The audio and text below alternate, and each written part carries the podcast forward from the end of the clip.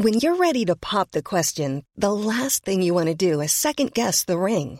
At Bluenile.com, you can design a one of a kind ring with the ease and convenience of shopping online. Choose your diamond and setting. When you find the one, you'll get it delivered right to your door. Go to Bluenile.com and use promo code LISTEN to get $50 off your purchase of $500 or more. That's code LISTEN at Bluenile.com for $50 off your purchase. Bluenile.com code LISTEN. ¿Cuál era el escenario de pesadilla para el Banco Central Europeo? El actual. Veámoslo.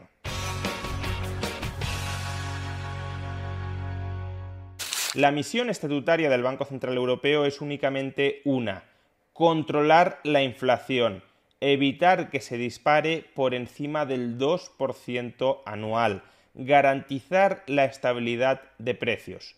Solamente eso.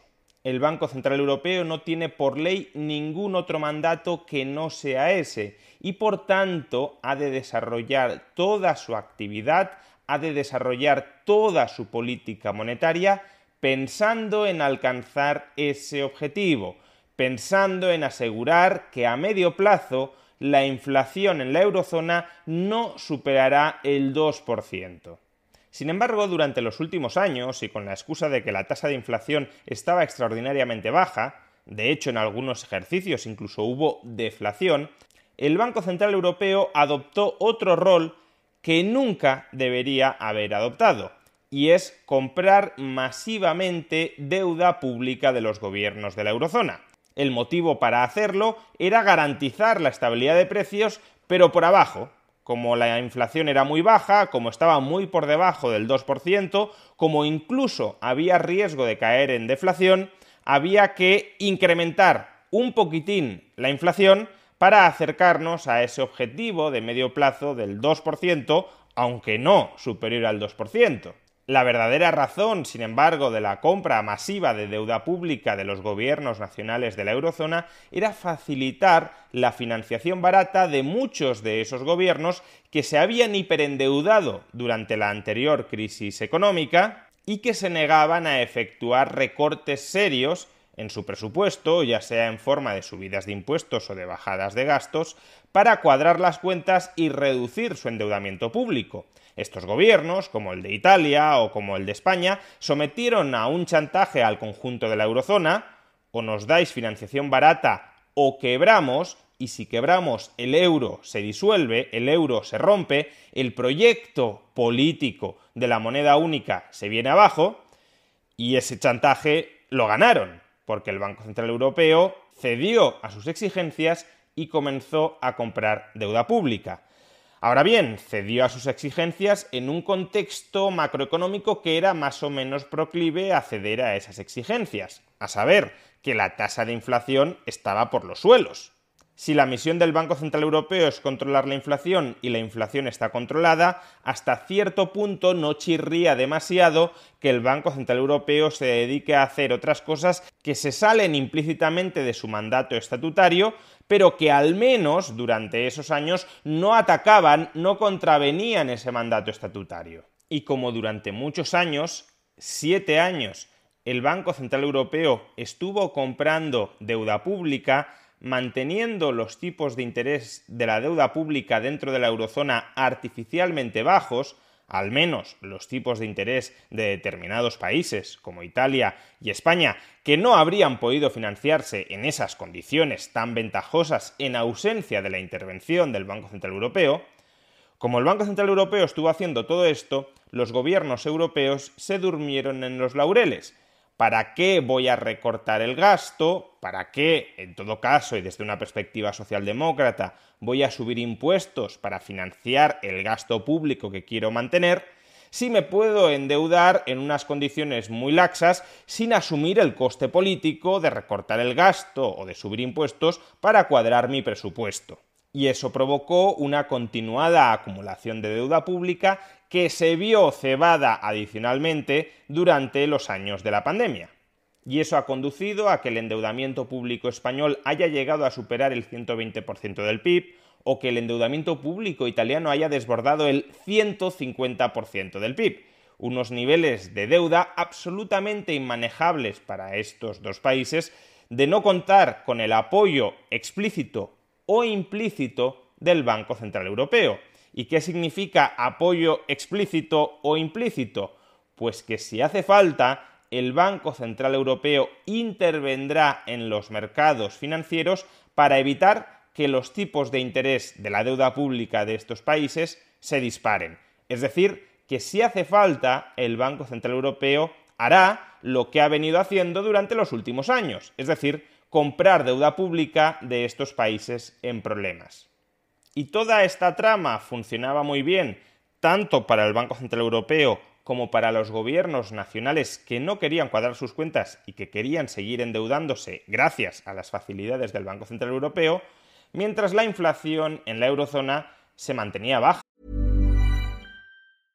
Ready to pop the question? The jewelers at BlueNile.com have got sparkle down to a science with beautiful lab-grown diamonds worthy of your most brilliant moments. Their lab grown diamonds are independently graded and guaranteed identical to natural diamonds, and they're ready to ship to your door. Go to Bluenile.com and use promo code LISTEN to get $50 off your purchase of $500 or more. That's code LISTEN at Bluenile.com for $50 off. Bluenile.com code LISTEN. Millions of people have lost weight with personalized plans from Noom, like Evan, who can't stand salads and still lost 50 pounds. Salads, generally, for most people, are the easy button, right? For me, that wasn't an option. I never really was a salad guy. That's just not who I am. But Noom worked for me. Get your personalized plan today at Noom.com. Real Noom user compensated to provide their story.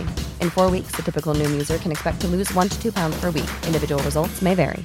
I'm Sandra, and I'm just the professional your small business was looking for. But you didn't hire me because you didn't use LinkedIn jobs. LinkedIn has professionals you can't find anywhere else, including those who aren't actively looking for a new job but might be open to the perfect role, like me.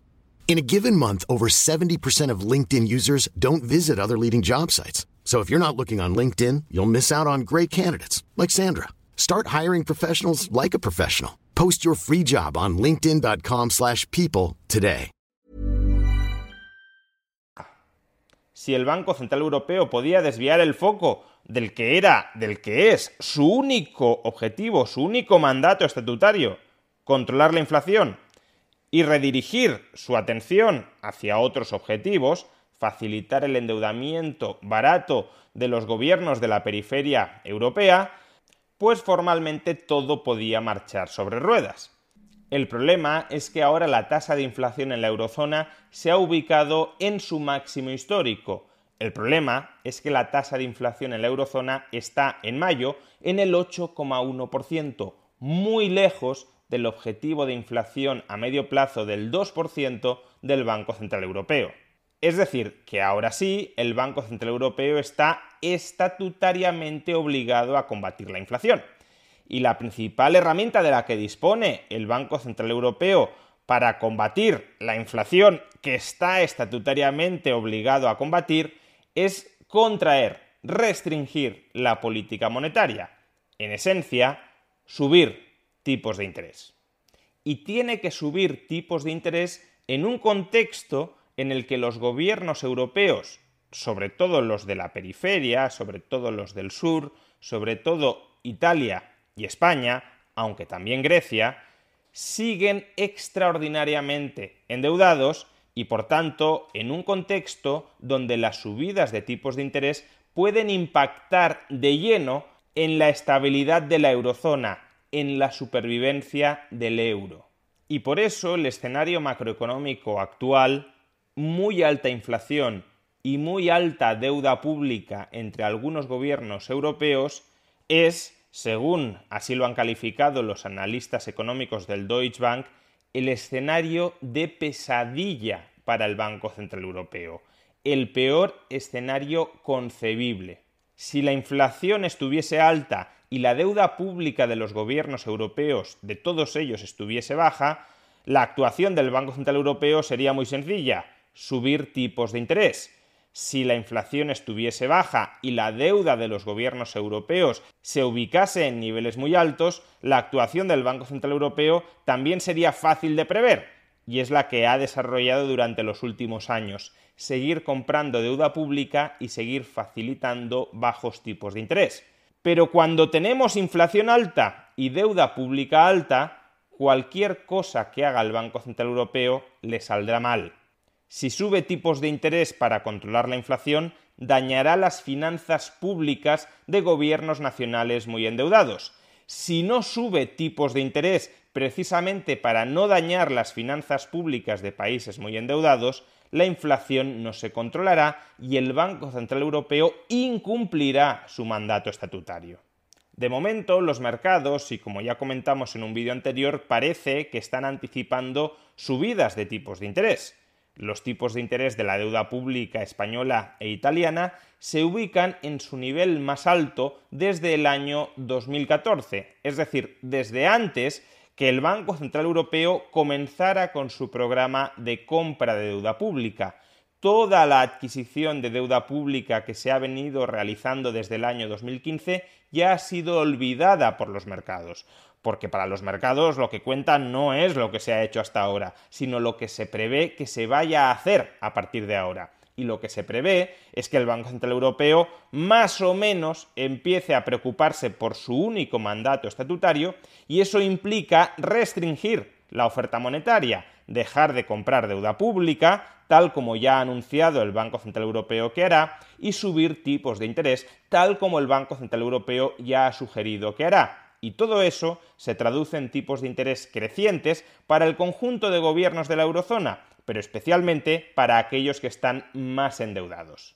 Parece que el Banco Central Europeo este próximo jueves tratará de lanzar un mensaje con el que tranquilizar a los mercados, tratará de sugerir, de adelantar, que quizá cree algún mecanismo específico para evitar que los tipos de interés de España y de Italia se descontrolen, se desajusten, se desacoplen mucho del resto de tipos de interés de la deuda pública europea, pero al margen de que, según el tipo de mecanismo que anuncie el Banco Central Europeo, ese mecanismo podría sobrepasar sus estatutos, podría vulnerar sus estatutos, dejando de lado esta cuestión jurídica, la cuestión económica de fondo es que si necesitas que los tipos de interés suban en el conjunto de la eurozona para contrarrestar la inflación, podrás evitar quizá que los tipos de interés de la deuda pública española e italiana se desvíen mucho de los tipos de interés promedio de la eurozona, pero si esos tipos de interés promedio van a subir,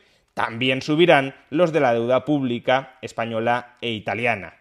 Por consiguiente, si en los próximos trimestres la inflación no se controla en Europa por motivos exógenos, por ejemplo, una posible recesión mundial que hunda el gasto agregado y que por tanto revierta la actual espiral inflacionista y que por tanto lleve a que la eurozona, en lugar de importar inflación, pase a importar deflación, si la inflación en la eurozona no se controla por motivos exógenos a la actuación del Banco Central Europeo durante los próximos trimestres, si es el Banco Central Europeo quien tiene que poner toda la carne en el asador para controlar la inflación de la eurozona, es decir, si tiene que subir con mayor agresividad de lo que se prevé ahora mismo los tipos de interés para mantener a raya la inflación, entonces algunos gobiernos europeos se enfrentarán a dificultades financieras muy serias y de nuevo, las dudas sobre la capacidad del euro para subsistir a medio largo plazo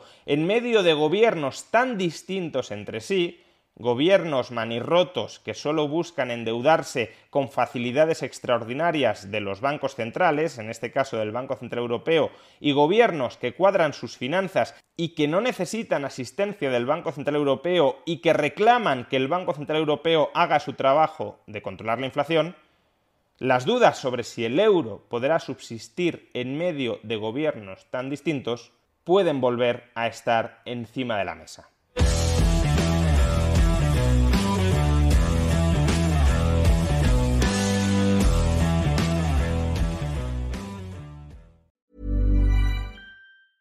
Hi, I'm Daniel, founder of Pretty Litter. Did you know cats tend to hide symptoms of sickness and pain? I learned this the hard way after losing my cat, Gingy. So I created Pretty Litter, a health monitoring litter that helps detect early signs of illness by changing colors, saving you money and potentially your cat's life. Pretty Litter is veterinarian developed, and it's the easiest way to keep tabs on your fur baby's health right at home. Go to prettylitter.com and use code ACAST for 20% off your first order and a free cat toy. Terms and conditions apply. See site for details.